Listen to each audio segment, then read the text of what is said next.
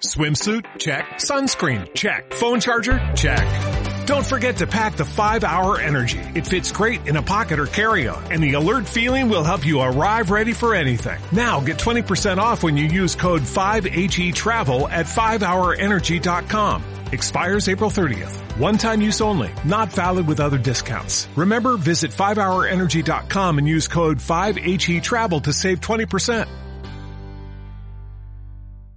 Bueno, ya han llegado eh, Osvaldo Andrade, ¿cómo está usted? Buen día. Buen día. Eh, Osvaldo Andrade, socialista, que debe estar un poco preocupado por lo que pudimos ver eh, anoche en Canal 13. Alberto Mayol, ¿cómo ¿Qué estás? Tal? Buenos días. Eh, muy buenos días eh, del Movimiento Democrático Popular, el Frente Amplio. Y ya van a llegar entonces Eugenio Guzmán y David Morales, que es el secretario nacional de la democracia cristiana. Esperando a Godot, así comenzamos el primer café. El primer café en cooperativa presenta Red Salud, mejor salud para Chile. Parque Cauciño Macul, en la ciudad, otra vida. Estar de tu lado nos importa. WOM y Postgrados Universidad Alberto Hurtado, un grado más de pensamiento. Bueno, vamos a comenzar con una especie de mini entrevista acá con a Osvaldo Andrade a propósito de este reportaje que revela graves eh, sospechas, acusaciones en eh, eh, San Ramón, ¿verdad? Eh, militantes del Partido Socialista expulsados del partido por graves acusaciones e irregularidad en el municipio tuvieron participación el día de los eh, comicios.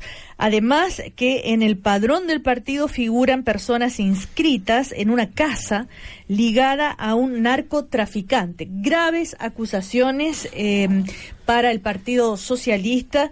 Eh, Osvaldo Andrade, ¿cómo toma esto? ¿Tiene alguna explicación? El alcalde de San Ramón ya había sido expulsado del partido por estas acusaciones. ¿Qué pasó? Bueno, a propósito de un reportaje que se hizo tiempo atrás, un año ya, se Sí. tomaron una serie de medidas en el Partido Socialista, como la expulsión de algunos militantes, incluido el alcalde de San Ramón, pero claramente ha sido insuficiente y ha reflotado esta situación a propósito de las elecciones internas que hemos tenido hace y ha desgraciadamente dejado de lado algunos aciertos de esas elecciones. En, en el Partido Socialista votaron más de 20.000 militantes, lo que es un acierto en relación a otros partidos y qué sé yo. Eh, y yo creo que eh, no se tomaron las medidas a tiempo y hoy día esto ha recrudecido y se transforma nuevamente en visos de escándalo. Yo sinceramente creo que hay que anular esa votación. Así, de simple. Hay que anular toda la votación de la comuna de San Ramón y- y- e intervenir, como decimos en la jerga socialista, intervenir el padrón partidario. Yo creo que esa es la fórmula que hay que hacer. Mi impresión además que eso no va a alterar para nada los resultados, porque la votación de San está bastante más eh, desparramadita de lo que mucha gente cree, no Na- nadie eh, en ese sentido, lo que debiera facilitar incluso una decisión de esa naturaleza, pero hay que hacerlo y hay que hacerlo ya. Tan simple como eso. Ahora, eso de que está repartidito no es eh, no es la mayoría adeptos a, eh, a el presidente actual del partido, Álvaro No, de hecho, Elizalde sacó menos votos que mucha gente en, en San Ramón, así que no, no podría adjudicársele ahí una, un- una particular eh, propensión a voto a él. Al contrario, incluso hay gente de la otra lista que sacó también muchos votos en San Ramón, así que por eso le, le reitero que creo que debiera esto facilitar una decisión de esta naturaleza. Pero aparte de anular estas elecciones ahí en la comuna de San Ramón, esto de eh, el, el nexo de personas vinculadas al que, por eso- narcotráfico con eh, un partido político, yo creo que es la primera vez que, que vemos algo así A tan... ver, eh, pri- primero señalar que respecto a- al alcalde, hasta el día de hoy, más de un año ya, no se han formalizado ningún tipo de cargos. ¿ah? Estas cosas es bueno puntualizarlas en la realidad, porque uno dice la impresión que uno tiene que no es para tanto, pareciera ser, por lo menos desde el punto de vista judicial. Pero sí es grave desde el punto de vista político, por eso yo mi, tem- mi tesis es que hay que anular esa votación de la comuna y hay que intervenir el padrón, o sea, hay que revisar el padrón para precisamente pesquisar qué tan efectivo es la influencia yo conozco San Ramón, conozco su gente, es una comuna muy popular y, y creo que hay gente muy valiosa también. Entonces, intervenir el padrón significa distinguir lo que es el militante normal, leal, por decirlo de alguna manera, y aquel que es producto de, el acarreo o el clientelismo. Pero, Osvaldo, eh, Eugenio Guzmán, buen día, ¿cómo mm, está usted? Bien, ¿cómo está usted? Pero Osvaldo, en, ¿tú crees que es un problema solamente de acarreo?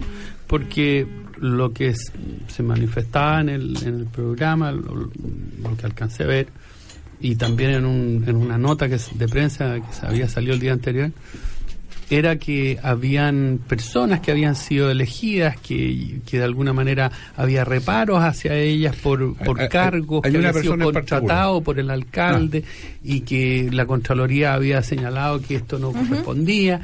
Entonces, yo creo que el tema no es, no es ese, yo creo que aquí hay una un tema que no es bueno para la política, menos para el Partido Socialista, de que hay que despejarlo muy rapidito, o sea, hay que tomar decisiones muy rápido.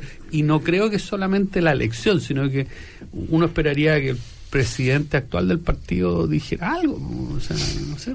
Bueno, esto sucedió anoche, así que esperemos que hoy día haya una reacción al respecto. Yo estoy dando mi opinión. O sea, no tan rápido, Creo que... No, no, entre los tiempos normales, digo eh, no habría tenido mucho sentido haber salido anoche a las 12 de la noche. No, no. Eh, pero yo yo encuentro que es un tema grave y por eso mi, mi, puntualización es, hay que dar una señal inequívoca de que esto no es tolerable y eso significa que hay una votación que se realizó en una comuna que tiene esta esta impronta, esta estigma, y, eso hay que, hay que, y por eso creo que hay que anular esa votación, así, así decir. Pero como eso no es suficiente, porque por último uno anula y que nada, hay que ir allá y ver el padrón y ver qué tan cierto esto de cuánto es de clientelismo, cuánto es de genuina adhesión, mm. porque tampoco uno puede generalizar con tanta facilidad, sobre todo en padrones tan grandes, y además en comunas donde históricamente los socialistas han tenido, la zona sur ha tenido una cierta...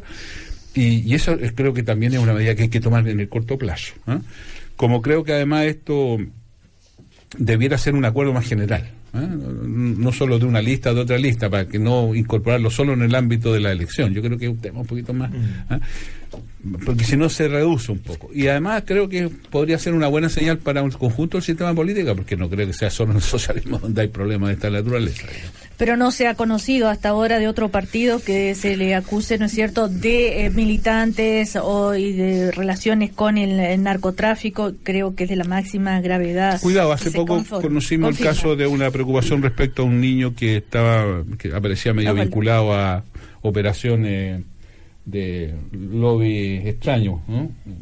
En, partidos más nuevos, así que cuidado, de eso los que llevamos un año en la política podríamos darte muchos ejemplos, al contrario de lo que tú señalas. Ahora, efectivamente lo grave es que tenemos un problema general de narcotráfico en Chile, en particular en Santiago, y que en la medida que esto se incorpore en el ámbito de la política, genera un problema de la política en general y en una en un esquema de descréditos, qué sé yo, esto mm. es más aún caldo de cultivo. David Morales, eh, ¿cómo está? Buen día. Hola, hola Cecilia, eh, hola a todos Nacional de la Democracia panelistas, eh, sí. cristiana.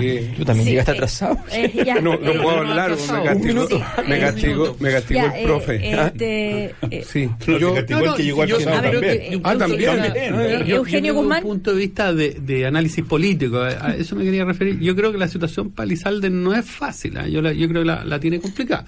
O sea, la, la tiene complicada en, por las seguidillas de problemas que han habido en el último tiempo entre ellos, eh, bueno, cuánto se demora en resolver los temas de la elección, que uno puede decir, Claro, es que eso no, es responsabilidad de él, del tribunal, o no, no es, de acuerdo, pero para la gente lo ve, bueno, quienes dirigen la elección, él, eh, es, la directiva, ¿ya?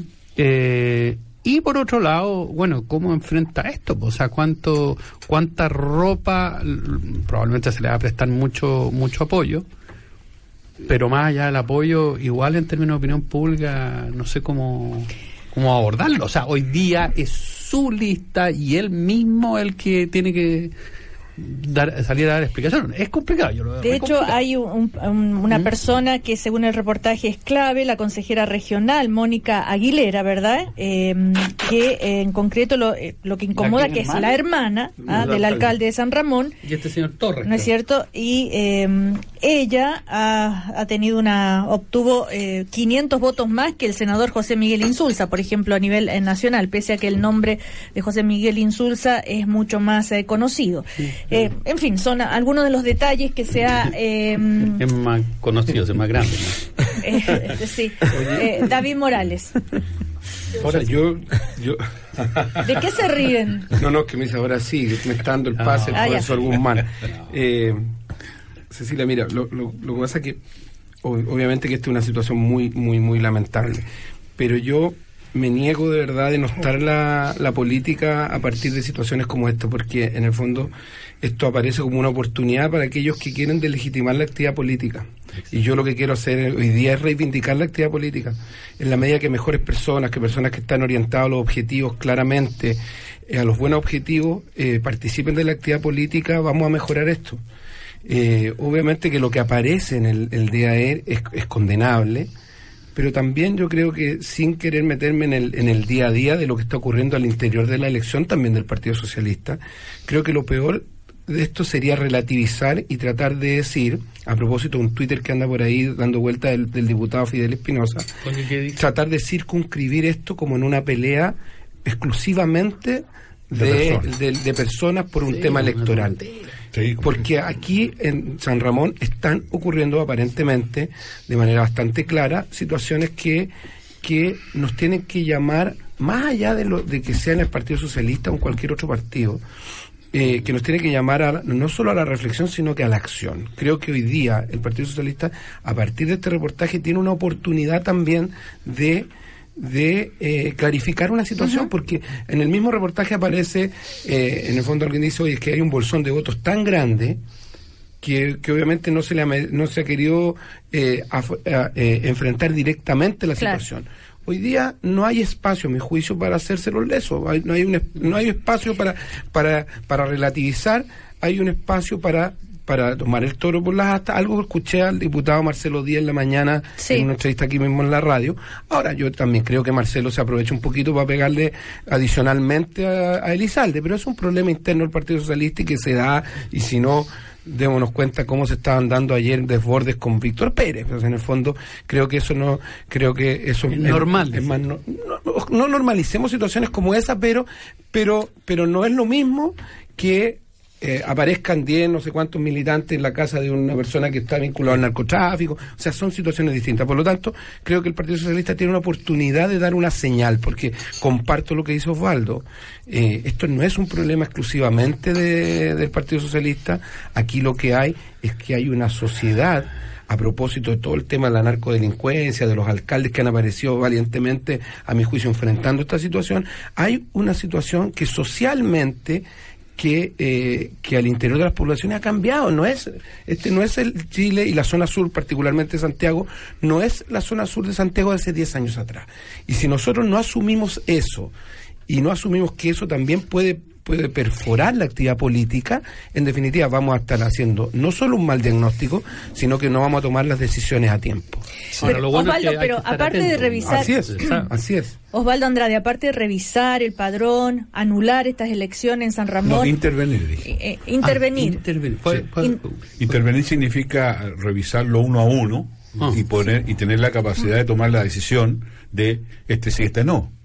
Claro. En, en un marco en que además, Sí, lo quiero decir con franqueza, que las personas tienen derecho y que Sí, supuesto. no es tan simple Ah, decir pueden esto no apelar fue- esa- esa resolución. evidentemente. Pero además no podéis meter a todo en el mismo Por eso digo. porque Por en San eso. Ramón yo conozco viejos Sí. socialistas de toda la vida que no se merecen Así que es. los pongan en la lupa. Pero O sea, no ¿cómo? viejo, pero Claro. No, socialista. no, pero hay socialistas históricos ahí que Bueno, no O sea, merecen la que gente de la bandera, Casi todos son eran- todos socialistas.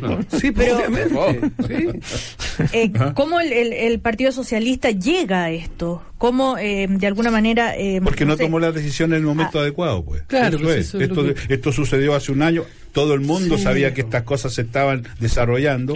Y don- cuando debíamos haber tomado la Pero, decisión no se tomó. Y faltó en eso, y perdona, Sí. Alberto, y faltó también una cierta idea interna de, de, a- de apechugar todos. Así. Porque desgraciadamente, y, y eso es lo que empaña este proceso de solución, porque como se hace al, al- al calor de una elección, claro, también los contendientes de la elección sacan ciertos réditos. pues, entonces, y yo quiero, des- yo no respaldé a la lista de Álvaro, mi candidato era la Maya, sin embargo quiero decir que en San Ramón eh, la, la votación no es una votación inequívoca para la lista de Álvaro, por el contrario, hay votación para candidatos de la otra lista también, o sea, esto, esto, me, me explico, no, no es ¿Pero qué debería haber hecho el partido? Porque se expulsó... lo que se hizo ahora, lo que se debiera hacer ahora. Eh, Pero en ese momento, cuando la- intervenir el padrón. Eso es lo que debe haber. Cuando se expulsó a, a- Por supuesto. a- del partido Por al supuesto. alcalde. Por supuesto. ¿Y, qué, y, y dónde estaban todos los que opinaban eso? Ah, bueno, no, no, no, no hubo acuerdo para eso. Siempre, por eso estoy- lo estoy planteando como una crítica. No O hubo sea, acuerdo. no, lo que estáis diciendo tú, hasta donde yo entiendo, eh, haciendo la hermenéutica, es que se deberían haber tomado medidas Así desde el momento en que hace más de un año pasó esta cuestión. Y eso suponía que cada vez que venía un nuevo militante allá tenía que mirarlo con lupa o probablemente ve- eh, esta- ver cómo se establecía la red. No es muy O sea, difícil deja de decirlo, saber. perdón, Alberto, Sí. hablar. De- Ah, cuando, yo quiere presi- hablar, Alberto. cuando yo presidí el Partido Socialista llegaron unas fichas y nos dimos cuenta que eran niñas de, de, 15 de 12 años.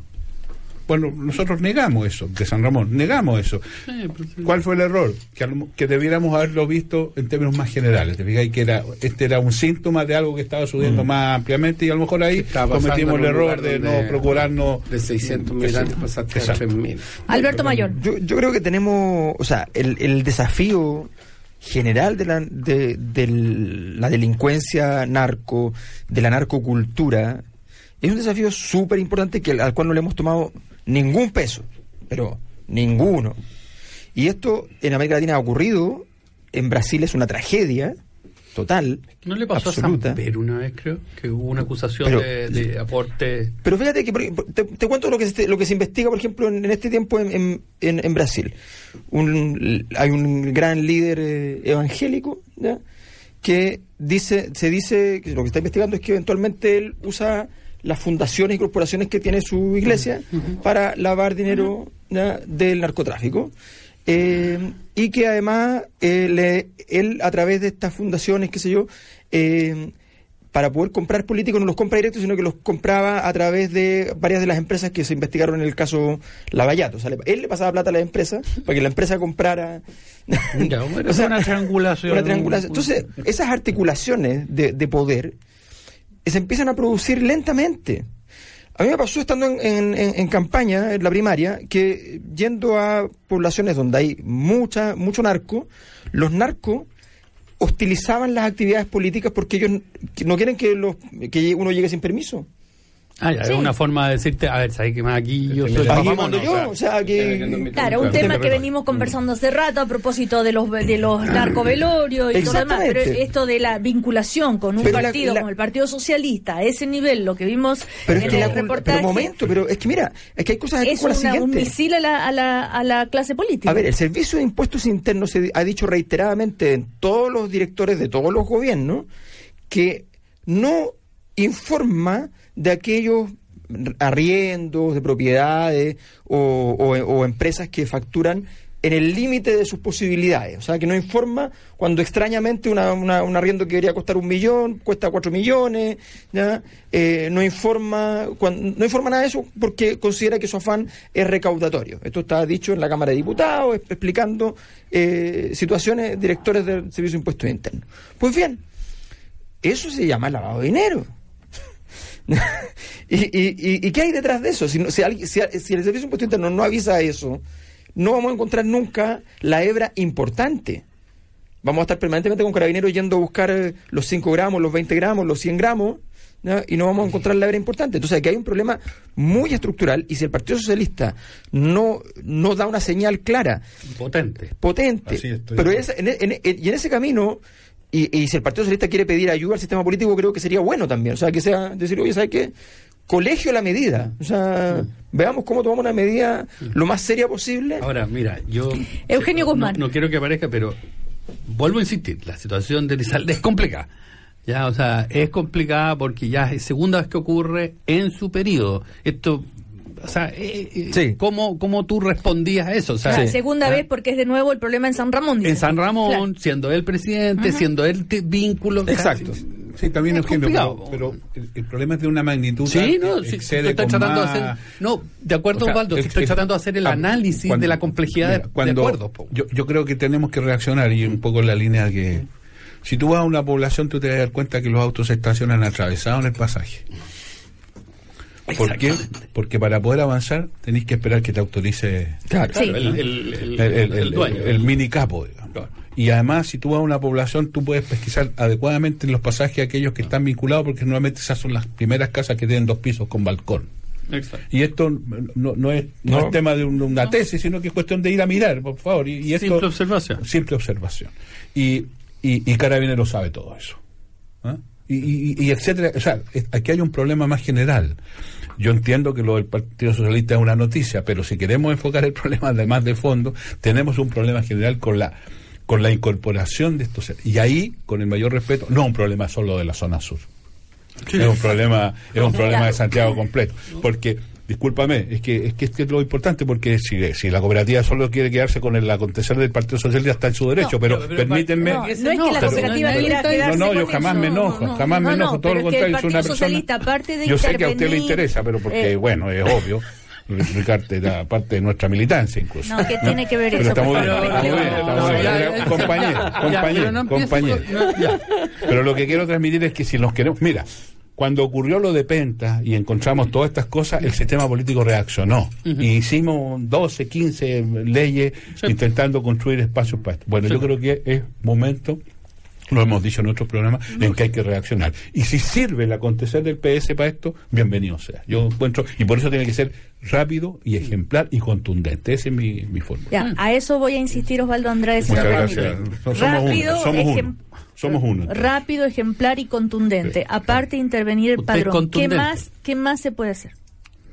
Es que eso es, es muy decisivo, porque la señal que uno da es que estas cosas primero no, no, no son baladí, no, no son una, no son una travesura. Segundo, tú te incorporas y revisas. Y revisar significa ir eh, uno por uno, si, si no es una pega fácil. Y algunos te dirán, oye, yo, yo milito hace 20 años en esto, yo, yo fui parte de la toma de la bandera, ¿y por qué usted viene a, a- a poner en duda mi condición de tal? Y otros dirán, no, ¿sabes? Yo entré porque me- con eso me permití conseguir una peguita. Bueno, eso hay que pesquisarlo. Claro, Y- ahora, es muy yo creo que una vez que se pesquisan estos votos, eh, estas Tiene militantes. dos consecuencias esto. Primero, produce un saneamiento de la situación en el lugar y en segundo lugar da una señal para todos aquellos otros lugares donde estas cosas no han llegado a ese nivel pero que podrían estar hacia allá. Y en eso hay que hay, hay que tener cuidado. En consecuencia esto es muy es muy sano. Y es sano además para la dirección. Porque desenturbia el plano interno sobre todo cuando queda en evidencia que esto no va a afectar el resultado. Y en segundo lugar, y, y también es muy bueno para, a quien tú te has preocupado de mencionar cada vez, para su presidencia. Porque durante su periodo se hace cargo de un problema. Lo que no se hizo antes, ahora se hace. Yo creo que eso Ahora, es, Osvaldo, es bueno para todos. Osvaldo, digamos. incluso en redes sociales y comentarios, en fin, hasta dónde puede llegar, se ha eh, puesto en duda, se ha cuestionado, a veces en serio, a veces al modo de, de mofa, esto que al, eh, Álvaro Elizalde, el presidente del partido, el senador, cuando fue asaltado, este, le eh, estaba con un millón de pesos en efectivo. Eh, en el bolsillo. Y a partir de ahí incluso se han hecho elucubraciones, así como, como ya, ya de un nivel Claro. eh, Ah, que tenía que. Pero, pero como yo, yo, como bien usted lo dice, se han hecho un conjunto de locuraciones que y, y ni siquiera se termina la frase precisamente porque es eso, pues son ya son variables No. no, le bajes todo, Facuba. No O le- sea, si alguien tiene una cosa concreta que decir en Chile, que la diga, pero esto de insinuar, sugerir, eh, que generar un clima, creo que es la peor manera de hacer las cosas. Y ese es el problema de las redes, que, que desde el anonimato se dice cualquier cosa. No, no, eso es, es así, porque así lo informó eh, Carabinero. No, no, no, me refiero a la insinuación. Ah, las insinuaciones, perfecto. Eh, bueno, Entiendo la- que- Ahora, el mismo lo- entendemos que el señor Elizalde, cuando, cuando le informa a Carabineros que Al- llevaba un Alberto. millón de pesos en efectivo, entiende que le van a preguntar después. ¿Por qué alguien hoy día, en los Y, tiempos y él lo actuales, dijo además, no lo ocultó. No, no. ¿no? Ahora, claro, es evidente, le van a preguntar de dónde, ¿para qué? A cualquiera de nosotros nos preguntarían lo mismo. Sí. Sí, a todos. Por eso ¿Usted nunca andáis con, un nunca hay que andar con plata. A ver, ¿quién anda aquí con un millón de pesos? Guzmán anda con No. un millón de Yo pesos. te- lo que tengo en mi WhatsApp es un millón de amigos. bueno, vamos a ir a comerciales. eh, seguimos acá en el primer café con David Morales, Eugenio Guzmán, Alberto Mayol y eh, Osvaldo Andrade, El socialista, el socialista. Eso sería. Oye, bueno Todavía. Que, que no- ya no, no se ha hablado del Partido Socialista, nomás no era de ser que. No, bueno, sí, te Ya ahora vamos a hablar de renovación nacional de así que de la No, pelea. pero- Zafa, yo pero oye, estoy feliz. pero vamos a Mira, Bueno, guardar. alguna vez, alguna vez. Estoy feliz, Pero no, guardemos estoy feliz, espacio, de verdad, ya. estoy feliz Momento. porque. Hablemos de las consecuencias del cambio de eh, gabinete, eh, entre otras cosas, eh, los, los últimos, eh, eh, las últimas frases, eh, digamos. eh, el presidente de Renovación Nacional que eh, le acusó al senador Udi de eh, cobarde por hacer críticas a la vocera eh, de eh, gobierno y no hacérselas de frente. Eh, hubo respuestas eh, muy eh, brutales eh, también. Después también eh, desborde que em, molesta la UDI con este ajuste ministerial, eh, tan, muy, muy molestos en la tienda eh, gremialista. eh, y Javier Macaya que lo critica también y desborde le, le responde, el diputado quiere tapar un poco el escándalo que hizo la UDI el jueves y viernes, o sea, quiere tapar con estas estos ataques. Eh, al presidente de RN. Hay una serie de frases, eh, de hechos, Muchos dimes y diretes. muchos eh, dimes y diretes, pero que en la política los dimes y diretes eh, pueden tener eh, consecuencias eh, Sí, importantes, el ¿no? clima- clima Eh, no, no es no, no es baladí. No, por supuesto. Está Qué muy precisión, qué precisión en el lenguaje. Está muy sesúa nuestra directora. Sí, llegó recargada. Eh, sí, sí. eh, a ver, eh, Eugenio Guzmán.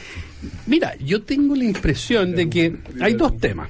Uno, eh, en el caso de, eh, de- de- en este caso del, del presidente de Renovación Nacional, ya eh, el señor eh, Desborde. Desborde. Compañero de borde. El- y- claro, compañero, Ex, compañero, ex camarada. participante de Camarada, nuestro camarada, primer café, eso, así que acá ustedes Sí, les ha sí, tocado camarada. también compartir con él. Sí, sí, gran persona. Eh, yo creo que hay un tema, llamémoslo así, de cómo se modulan los dichos o decires en política.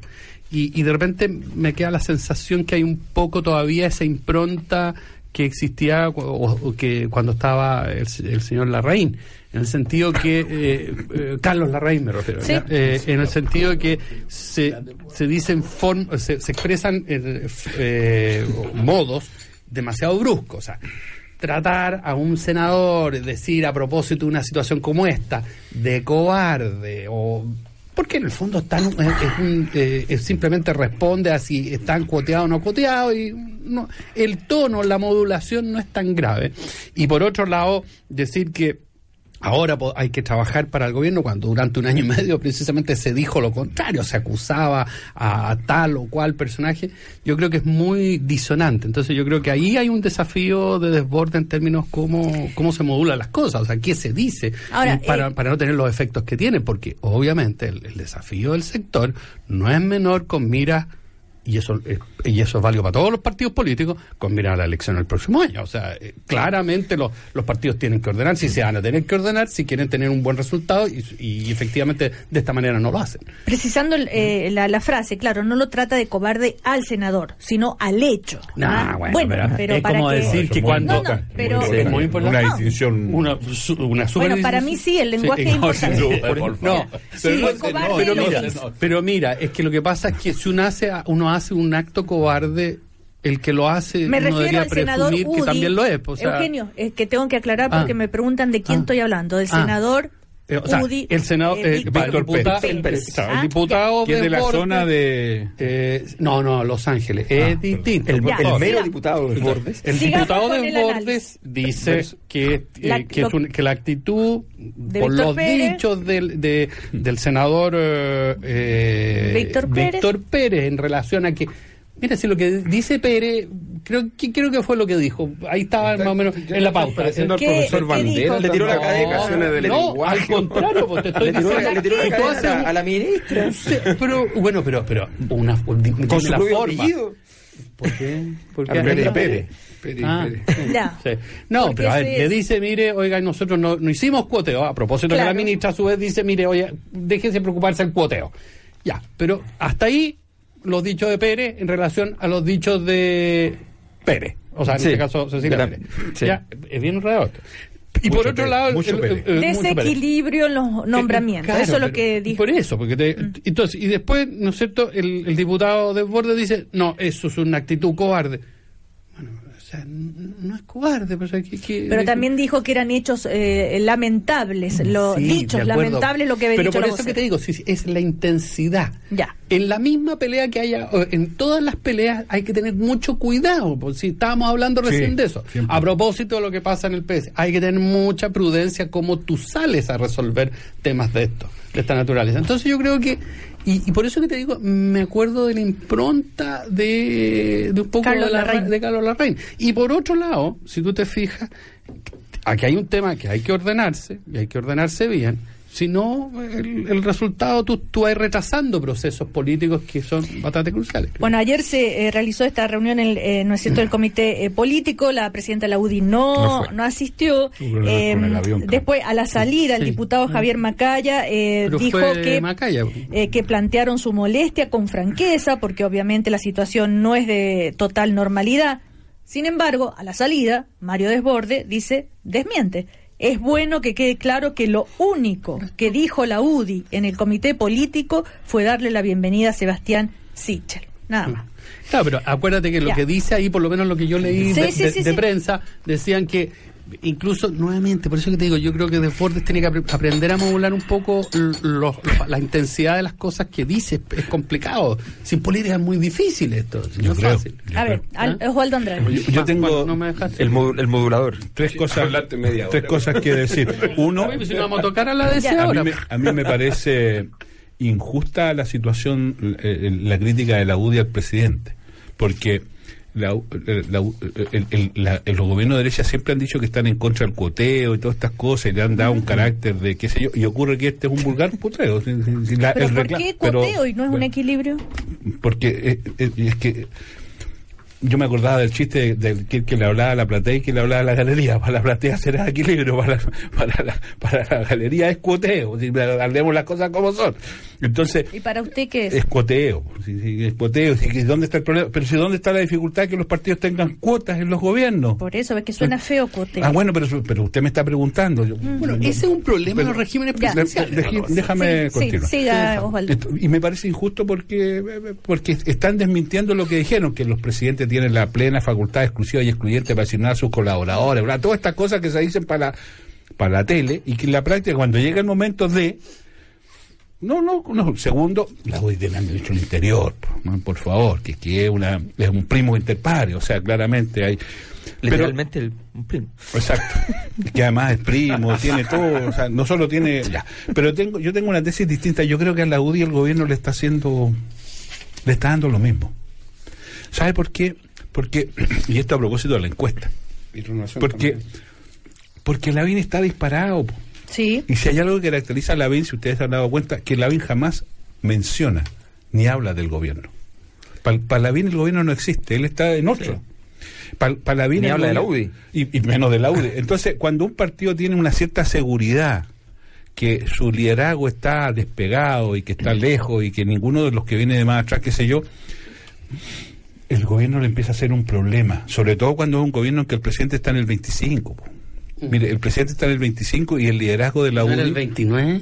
25, bueno, 25, la CEP. Si es muy importante los cuatro 25. puntos, te concedo 29, no, tengo problema. 25. No, no, no. No, en la 25. 25. Está en 25. Entonces, cuando, cuando, cuando el hombre tiene 56 y, y este otro hombre tiene 20, Ya, lo que un, sea. un punto Ya. intermedio, 27, 27, para quedar ya, ahí. y ¿verdad? ahí la mediana. Hay un problema, po. entonces, entonces yo creo que para la UDI está, es un tema más de fondo y es cómo se va deshaciendo de este lastre, este lastre que se llama el gobierno del presidente Piñera. Entonces todo lo que hay detrás de todo esto es eso, es si este gobierno para mí tiene un costo, porque además se tiene que preocupar de la erupción de estos niños que se llama CAS, el, el- el viejo el saco, como dijimos la vez pasada, ¿ah? Eh, eh, tiene este tipo de problemas, eh, ¿de, qué le sirve al gobierno, a la UDI estar aquí en este brollo que va, de- va hacia abajo? Entonces yo, yo, yo creo que hay un poquito más de eso que de esto otro. Yo creo que también Eh, que el- Mayol.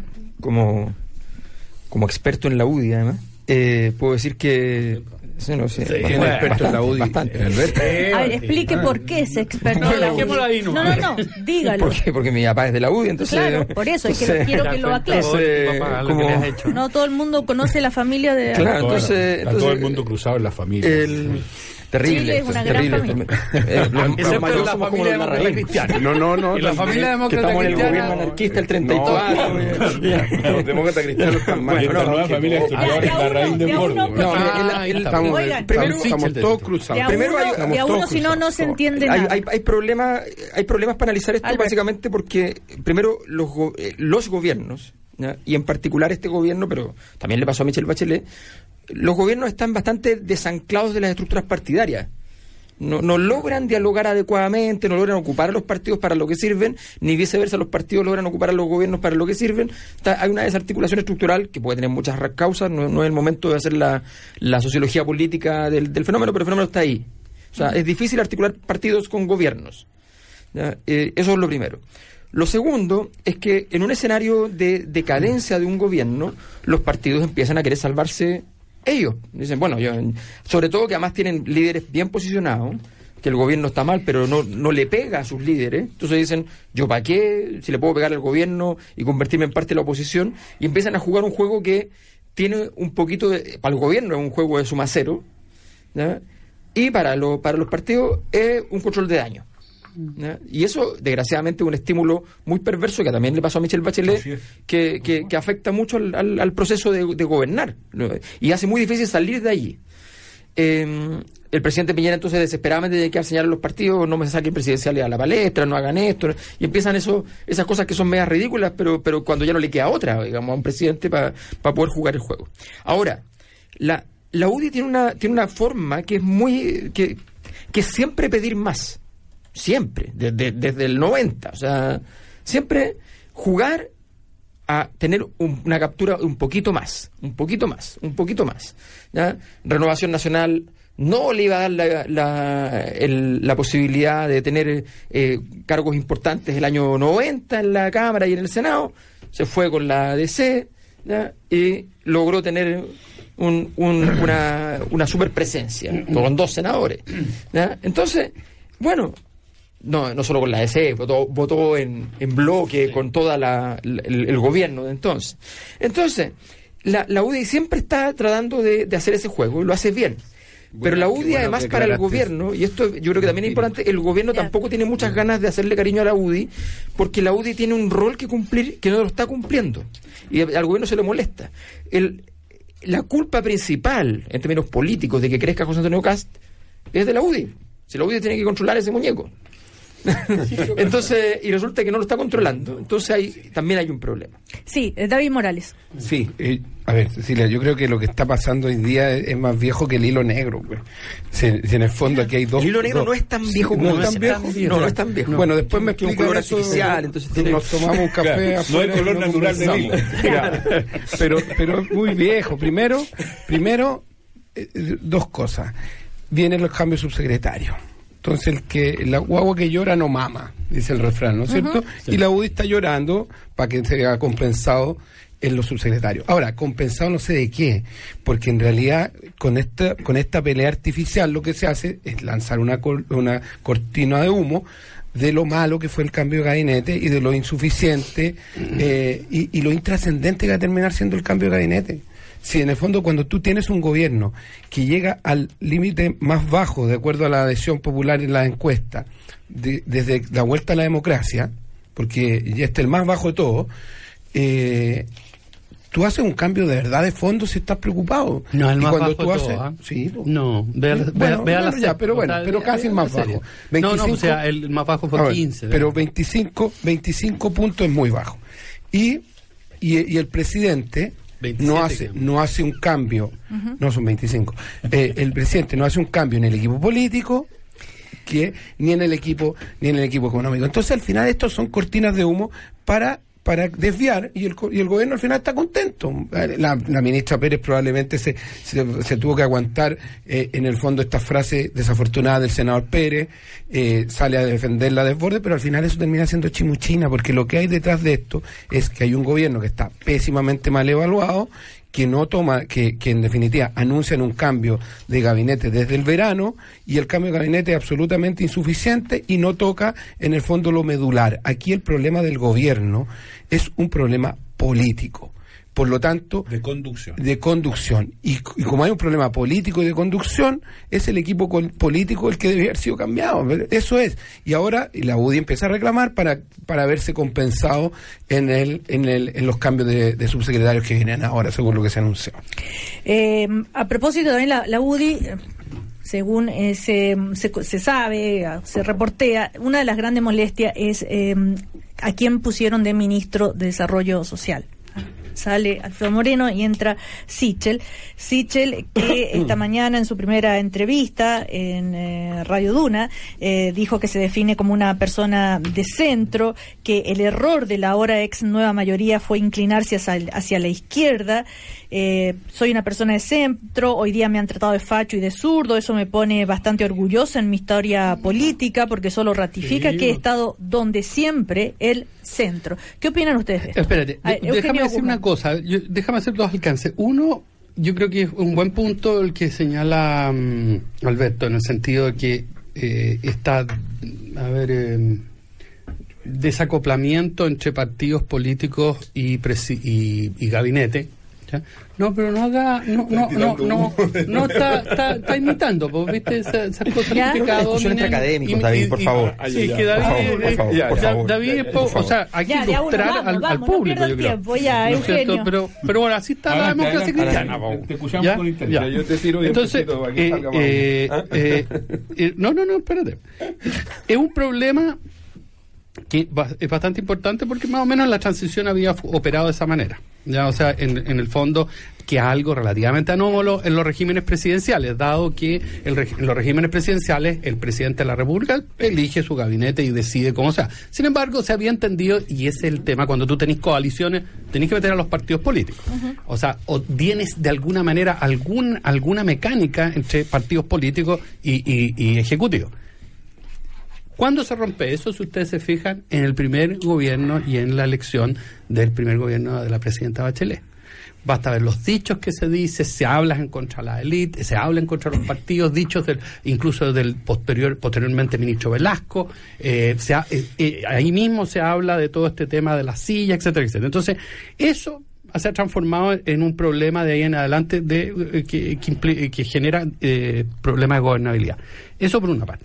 Ahora, yo no yo ahí tengo mis dudas con la tesis de Osvaldo, refrendada por Alberto, de que hay una especie de actitud de la UDI de irse hacia atrás, y, y esto en el fondo es simplemente un, un, eh, una forma de hacerlo. Estar en el gobierno, el gobierno es muy poderoso Claro. en el régimen presidencial, es muy poderoso. Quedar fuera no, no, Pero la UDI es la que tiene más, más ministros. Mm, no, no sé, habría que verlo. habría los que- dos centrales que tiene al Sí. ministro del Interior y al asesor jefe. Sí, claro, pero igual tú tenías un ministro del Interior Y y El ministro de Hacienda, eh, eh, no, que yo sepa, no. No, No, más no. vinculado a Rey, diría yo. No, yo diría que no tiene. Él bueno, es él, Él es él, sí. Él es del partido, es sí. del partido de la finanza, que es partido de los enfermos, él es de Eh, la de la finanza. Él es de Harvard. Entonces, de algún modo, de algún modo, perder o influencia en el gobierno no es menor. Entonces, en ese sentido, yo creo que es discutible como hipótesis o como tesis. Ahora, respecto a... Pero no cuando tenía un disparado del 56. po. Ya. Sí. Bueno, sí puede ser, pero no es tan lineal la No, relación. puede ser. ¿Ya? Ahora, yo quería Sí. agregar algo que, a propósito del problema de conducción, mira, hay un problema de... Oye, perdón, pero oh, ¿puedes dejarte de silbar? Sí, Osvaldo Andrade. No, Sí, hay un Osvaldo, problema con la no, conducción. Nadie, nadie Sí, en el, en los en el, en ministro escúcheme, escúcheme, no, pero si da lo mismo. ¿Cómo que da lo mismo? Pero déjeme... Sí, Osvaldo. eh, hay un problema de la conducción del gobierno respecto a su coalición.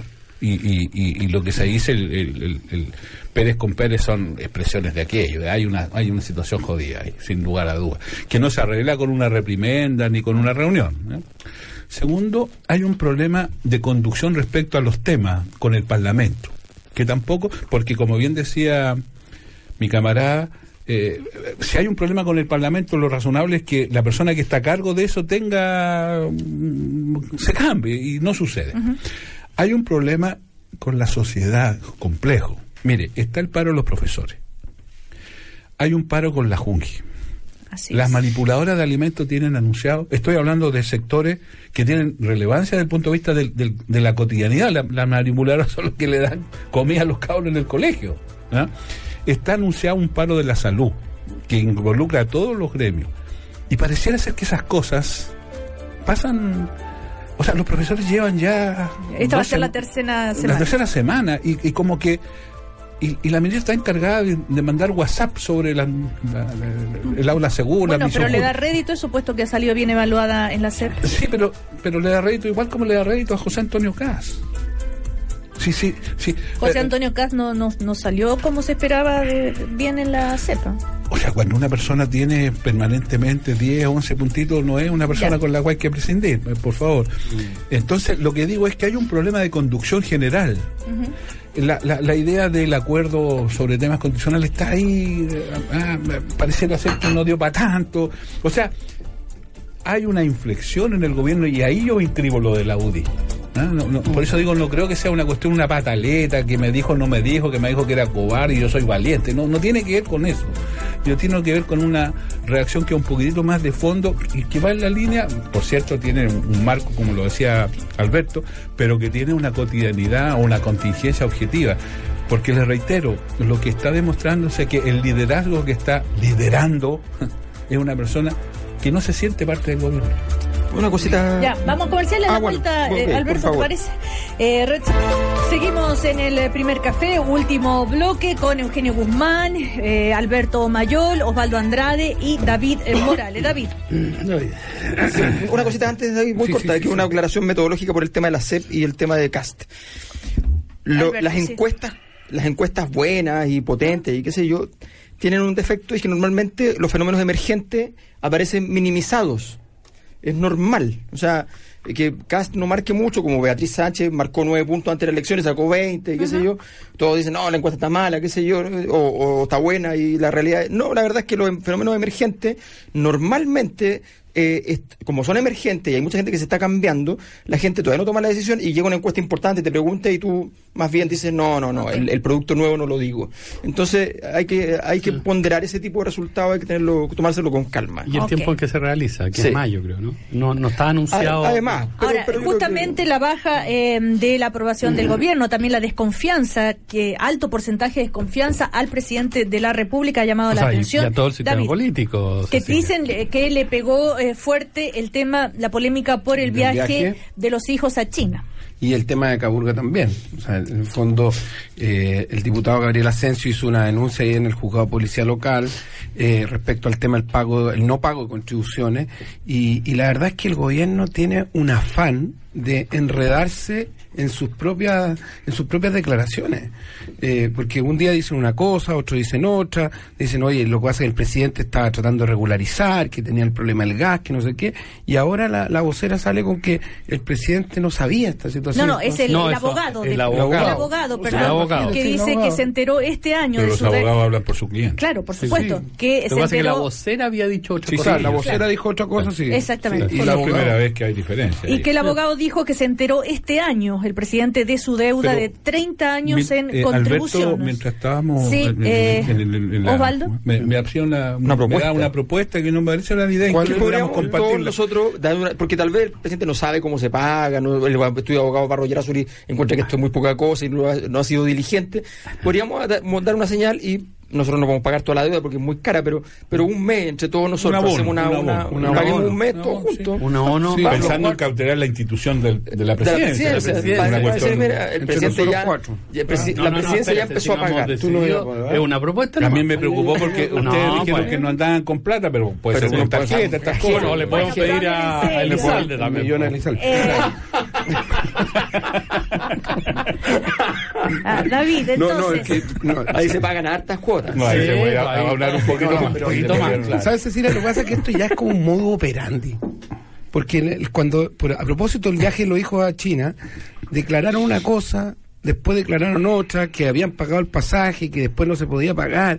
Entonces, al, al final del día, Sí, uno, uno una- se pregunta una una cuestión súper de simple. autogol. ¿Por qué no dicen la firme al tiro? Pero el tema ¿Por de fondo acá, más allá de cómo sea, se comunica, el hecho en es que- sí, ¿qué es tan que lo que pasa grave es que es? eso, Ce- Cecilia, es que te- van de la mano. Porque cuando tú tratas de tapar el sol con un dedo, tratas de, de, en el fondo, ocultar la información real, en el fondo también, primero, hay un reconocimiento tácito de que se está haciendo algo que es indebido.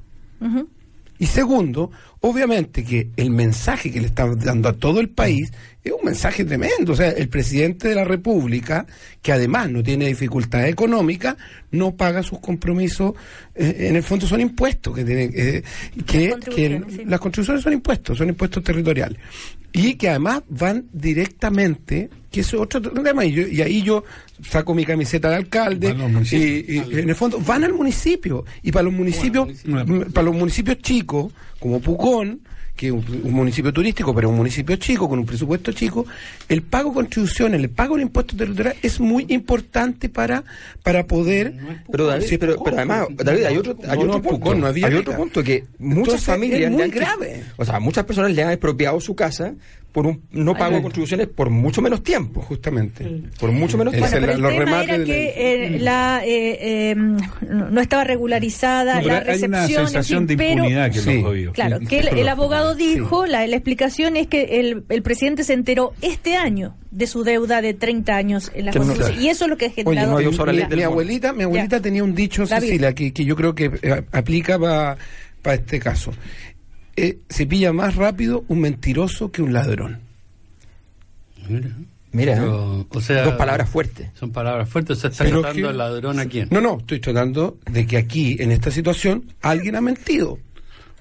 Alguien ha mentido, porque si dicen que el presidente salvo hace un año y la vocera hace un par de semanas atrás Claro. dijo que no va- que están que está tratando de regularizar los hace- últimos 30 años, alguien está mintiendo. Entonces el dicho de mi abuelita, que en paz descanse, Sí. eh, se aplica 100% a esta situación. ¿Y quién era el ladrón? Ahora, el... eh, No, no, estamos hablando del mentiroso. El, Ah, eh, del el mentiroso, diputado. Asensio dijo que esta es una respuesta eh, esta de esta naturaleza, es una es algo que es un agravio para todos los chilenos y yo lo que pido al presidente es que asuma su eh, responsabilidad.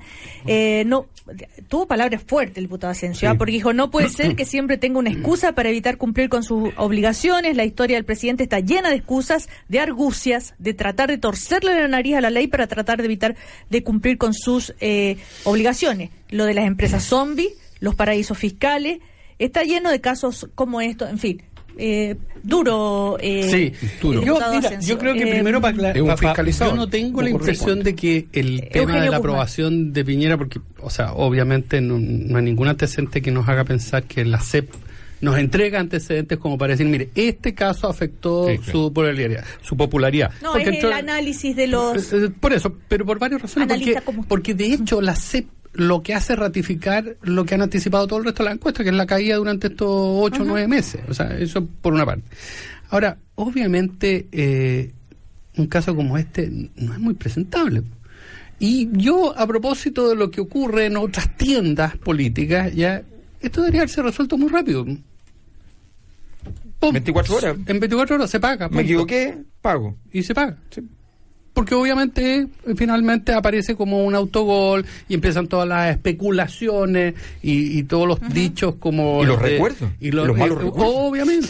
Estas cosas, este tipo de cosas comunicacionalmente tú las resuelves con celeridad, decisión y Y contundencia. haciendo la pérdida. Diciendo, bueno, si nos equivocamos, y qué sé yo, aquí está. Lo, que llama la atención y, y- y sin ánimo de generar una cosa, una opinión odiosa respecto a los medios, cuando sucedió esto a propósito de Cabal, esto fue un tema noticioso, todos los, todos los medios, todos los reportajes, se mantuvo, bueno, liquidó, ¿no? digámoslo francamente, liquidó un valor esencial que era el, el, el- el anclaje que era Bachelet, que había estado lejos, por un tema que finalmente la justicia ha demostrado que no era tal, digamos. Y en este caso, que además, y se trataba de un hijo, ¿eh? en este caso que involucra directamente al presidente, ¿eh? porque no estamos hablando de un tercero, una, no, es, es su situación, su propiedad, su deuda, su desidia, pongámoslo así, eh, los medios lo toman, bueno, Cooperativa lo está haciendo, pero no ha tenido la misma eh, resonancia mediática. En ese hay que reconocer que en eso el gobierno ha logrado ocultar un poquito esto con cierta... ¿Por qué hay Osvaldo? Este- este- No, este- sí, eh, Eugenio. aquí lo hemos hablado, yo recuerdo varias veces. Pero aquí, por genio. Pero hay un plano No. inclinado que es evidente. Mira, te, pongo- Ya. te pongo un ejemplo muy Alberto, simple. En el caso, sí. en el caso Cabal, eh, yo no tengo ninguna simpatía por el señor Dávalos ni por lo que hizo ni nada, pero, pero, pero el- en el caso Cabal, lo más grave, el acto más grave que se realizó, lo realizó el banquero. ¿ya? El- el- ese es el caso más grave, que incluso podría haber ameritado sanciones para él como presidente del banco, sanciones para el banco eventualmente. ¿ya? Eh, es tan grave el hecho que podría haber sacrificado, incluso haber, en muchos países se podría haber cuestionado la licencia del banco. O sea, eh, es una cosa muy grave la que hizo. Y nadie habló del banquero. Todos hablaron del, del solicitante, ¿ya? que puede ser patético y puede ser muchas cosas. Pero, pero efectivamente donde había una irregularidad más manifiesta era por el lado del banquero. Y nadie habló del banquero porque desgraciadamente, eh, y eso es un problema en Chile. Eh, el dinero está importando más que la política, eh, es más influyente que la política, y la gente considera que, la- que menos política le hace bien al país y cosas así. Y, y en eso estamos viviendo, y eso es, es gravísimo, porque el dinero es mucho más eficaz que la política cuando no hay política de por medio, y finalmente ganan los que tienen Y yo eh, quisiera agregar otro Sí, dato que también me Andrade. llama la atención. Durante mucho tiempo se insistió mucho en que la presidenta tenía que ir a Venezuela y que cómo era posible que no fuera. Apareció un cantante que ya no tiene voz para cantar, se transformó en una figura, un señor de apellido, no sé. Tampoco tiene país para vivir. Parece que no tiene dónde vivir, qué sé yo, hizo unas cosas patéticas, los medios le dieron a esta, el gobierno se involucró, la vocería del gobierno también. Bueno, ocurre que ahora la presidenta va a Venezuela. Y Pero fíjense que no todas estas, y, to- y todas estas voces, bueno, habría que agradecerle a todo este esfuerzo entonces, pero, to- pero en consecuencia, si es el producto de esta presión, siguiendo tu línea, los que presionaban debieran reconocer que tuvieron éxito y, y- y reconocer de que, que ella va y se va a reunir con este y se va a reunir incluso con Guaidó, que hoy día es objeto de una investigación, su entorno. Ah, pero, Me- Osvaldo- me- o sea, lo que quiero, pero lo que Sí, quiero pues. transmitir es que hay un desnivel, como dice la audio, un desequilibrio tan manifiesto en la forma como se enfrentan estas cosas. No, yo no quiero hablar de cuoteo en los medios de prensa, pues sería un desatino, pero, pero un desequilibrio no cabe duda. Entonces, tal vez volver a una cierta Pero es que, pero, A ver, pero, pero, de- pero, pero hay una cosa, o sea, Sí, no, Eugenio mucho, Guzmán. o sea, quien escribe, sí, hay varias cosas. Una de las, uno de los críticos también a la eh, esta mm, inmovilismo en el, eh, de, de Bachelet también venía de gente como Almagro o gente como Vivanco, que no dijéramos que son, no podríamos decir que son gente precisamente de derecha ni de centro derecha, ni, ni menos tampoco vinculado a, a sectores De centro. del centro. Pero Ahora, en- Eugenio, cambia las eh, cosas. No, por, por eso mismo, Eh, o sea, había una demanda mucho más consensuada al respecto. También, Ah, He leído algunos análisis en el sentido de que en el último tiempo no hubo manifestaciones convocadas por Guaidó, en fin, como que se calmó un poco la, la, la revuelta social, digamos, en Venezuela, y que esto podría ser signo tal vez que Bachelet llega en este momento, porque hay algunas, eh, tal vez, eh, claro, posibilidades de acuerdo. Eh, contarles que eh, ayer, por ejemplo, liberaron a un diputado opositor, justamente antes de la llegada de, eh, de, de Bachelet, el diputado eh, eh, Gilbert Caro, que estaba preso, entre otras cosas. ¿Qué creen ustedes las consecuencias? ¿Les está- le están pidiendo a Bachelet soluciones, no solamente que constate? No, yo, creo- yo encuentro ver, que en esto hay una cierta, hay una cierta hipocresía, lo quiero decir con franqueza. Mire, usted le voy a dar un, caso Al micrófono, Osvaldo. Con todo gusto. Un caso específico. Eh, el senador Chaguán hizo una tremenda crítica a Bachelet respecto al tema de Venezuela, que no iba, qué sé yo, y que, que, bueno, qué sé yo, dijo montón de cosas. Bueno, y además señaló que ella no tenía ninguna actitud respecto a la dictadura de Maduro. Bueno, el, seña- el senador Chaguán fue parte del, Congreso Pleno y en el Congreso Pleno está el embajador de Maduro en el Congreso. Y yo, no me acuerdo que haya ido a decirle nada. A propósito de esto que dice la raíz desborde, que las cosas hay que decirlas de frente. Bueno, él no hizo nada, po. Entonces, es fácil pedirle valentía a otros, po. Entonces, esto sucede fre- con frecuencia, ¿ve usted? O sea, el señor Chaguán pasó por el lado del Arevalo Méndez, pasó por el lado, capaz que lo haya saludado, y hasta ahí llegó, po. Bueno, y sin embargo, Bachelet tenía que, qué sé yo, hacer poco menos que ir a escupir a Maduro. Mm. Es que esas son las cosas. Por eso, ¿sabe lo que está pasando? Que ya no es un tema tan de la interna. Y por esa razón es que ya no a los chilenos, a los voceros, a los medios, ya no. Ya no es. porque ya, ya está yendo. No, pero también con esa, no política de gente que, que quiere que, otros hagan lo que ellos no han sido Mayol. capaces de hacer.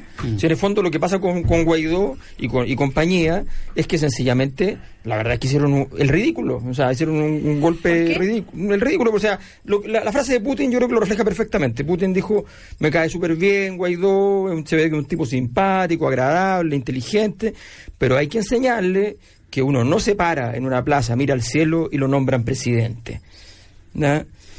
Eso, así de simple. O sea, y, y desgraciadamente la descripción es real. Que- Así tal cual fue. pero habría que decirle a Putin que eh, hoy en día en Venezuela tampoco es posible, muy posible ni eso, ni elecciones. O sea, si lo que está en cuestión hoy en día nos cambia la es crítica eso. que uno tiene No, al porque- de Maduro. No, porque Putin lo que le está diciendo incluso es que si usted quiere hacer un golpe, vaya que hay que hacer un golpe. No, O lo no, tiene no, que no. hacer como Putin. Mira, no también eso. Para la izquierda chilena, Maduro el viejo el saco. Ahora, la Sí. democracia cristiana también fue muy eh, crítica respecto a el hecho de que Michelle Bachelet no visitara o se demorara en, eh, visitar eh, Venezuela, David ¿Usted lo va a Morales. desmentir? No, nosotros no, no, no nos metimos en eso porque en el fondo eso era hacerle una campaña, la campaña al gobierno. Nosotros tuvimos una posición clara respecto al reconocimiento de este gobierno provisional de Guaidó y eso lo hicimos. Y yo en este mismo programa critiqué la, la- el- en el fondo el camino que había tomado después de un tiempo Guaidó hacia un camino que no que no iba en la línea de lo que había acordado la, eh, la, la Unión Europea y que habían acordado los países serios del mundo que iba justamente en la línea de que esto iba a tener que ser una solución pactada. Porque lo otro era seguir el camino que estaba trazando Estados Unidos, camino para el cual en algún momento el presidente Piñera también había sido funcional. Entonces, Estados Unidos, y Canadá, eso, Francia. Sí, y lo y lo Países y lo, y lo- no, pero pero había Unidos, tomado, no sé. sí, o sea, yo no sé, yo tengo una opinión respecto al, al, al régimen de Trump, pero no es el tema. Pero el Entonces, pre- 23 de enero declar- Guaidó- declararon como Sí. presidente encargado de Venezuela la DC. Justamente, por eso, 23 de enero. por eso dije, una cosa es que nosotros reconocimos a Guaidó y yo en este mismo programa critiqué la conducta que había tomado un tiempo después de ir en el fondo extremando posiciones, pero nunca nos metimos en el, en el tema de, de Bachelet. Nosotros sentíamos que efectivamente Bachelet tenía que ir, pero no estábamos dispuestos a hacer el juego del gobierno de tratar de sacar pequeñas ventajas internas con una situación grave que está ocurriendo en Venezuela. Y valoramos que vaya. Pero el camino Tiene buenas el, el camino tiene que ser un camino efectivamente de buscar un acuerdo. Ahora, eh, Dicho eso, dicho eso, 23 de enero. No, a, a Eugenio Ah. le quería preguntar que quería decir otra cosa, pero ¿Qué? No, no, ¿De no, pero dígale. No, no, no, ya No, que lo peor es Ya quedarse se termina el tiempo, ¿qué? No, no, no, no. David. que yo quería decir a propósito de lo que Osvaldo señaló de que los medios de comunicación al final, ¿Ya? eh, en, en el fondo están tan, tan tomados, algunos medios, obviamente que cooperativa no, Hay un desequilibrio. eh, hay un desequilibrio. Eh, eh, nosotros ayer hicimos, eh, entregamos 14 propuestas respecto Ah, al tema no, de la sí. narcodelincuencia. Y eso no ha aparecido en ningún lado. Y esos son temas a propósito del primer punto de, de este programa respecto a lo que está sucediendo en San Ramón, que, eh, y Osvaldo lo dijo y yo lo suscribí, que aquí no le podemos echar la culpa al Partido Socialista de los problemas de la sociedad eh, y, y los problemas que están pasando en nuestra población. Entonces, creo que como partidos también tenemos que hacernos cargo y por eso nosotros hicimos esta propuesta el día de ayer de 14 medidas Ya. respecto a los temas de la narcodelincuencia. El marketing de David Es que había Morales. que hacer. algo a la Eh, eh, Ni- no, ningún medio ha buscado a la embajadora, el señor Guaidó, para preguntarle sobre Ojalá. este tema de la corrupción respecto a la ayuda humanitaria. Y no, no nos parece que le sea razonable, así como la visibilidad que se le ha dado, se le invitó a la cuenta pública, eso que alguien le- ¿qué opina usted de esto que se dice que hay corrupción en la ayuda humanitaria?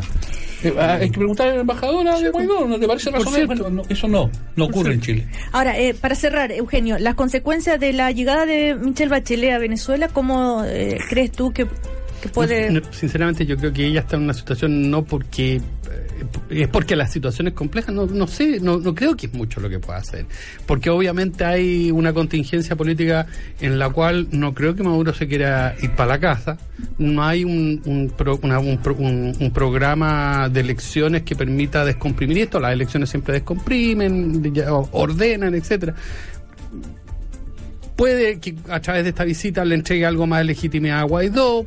Eh, si es que es cierto esto del, del tema de irregularidades en eh, la ayuda humanitaria, bueno, lo legitima por un lado, pero también la, la puede complicar a ella, no sé. ¿Tú estarás de acuerdo No que sé. el comportamiento que han tenido los países de América Latina respecto al Osvaldo Andrade, sí. de Maduro, incluido Chile? Al micrófono, Osvaldo, si no, no Osvaldo. Es que a lo mejor no quería que se Lo escuchara que pasa es que ha hablado Sí. todo el programa. lo que, lo que, lo que, lo finalmente ha, ha provocado como resultado es afirmar a Maduro.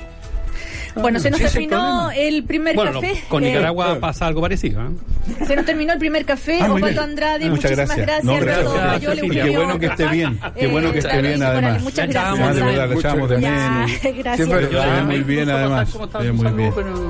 ¿Ah, sí? Sí, sí, lo llamé. Es que era las 3 de la mañana. No, no, no, no, no, no.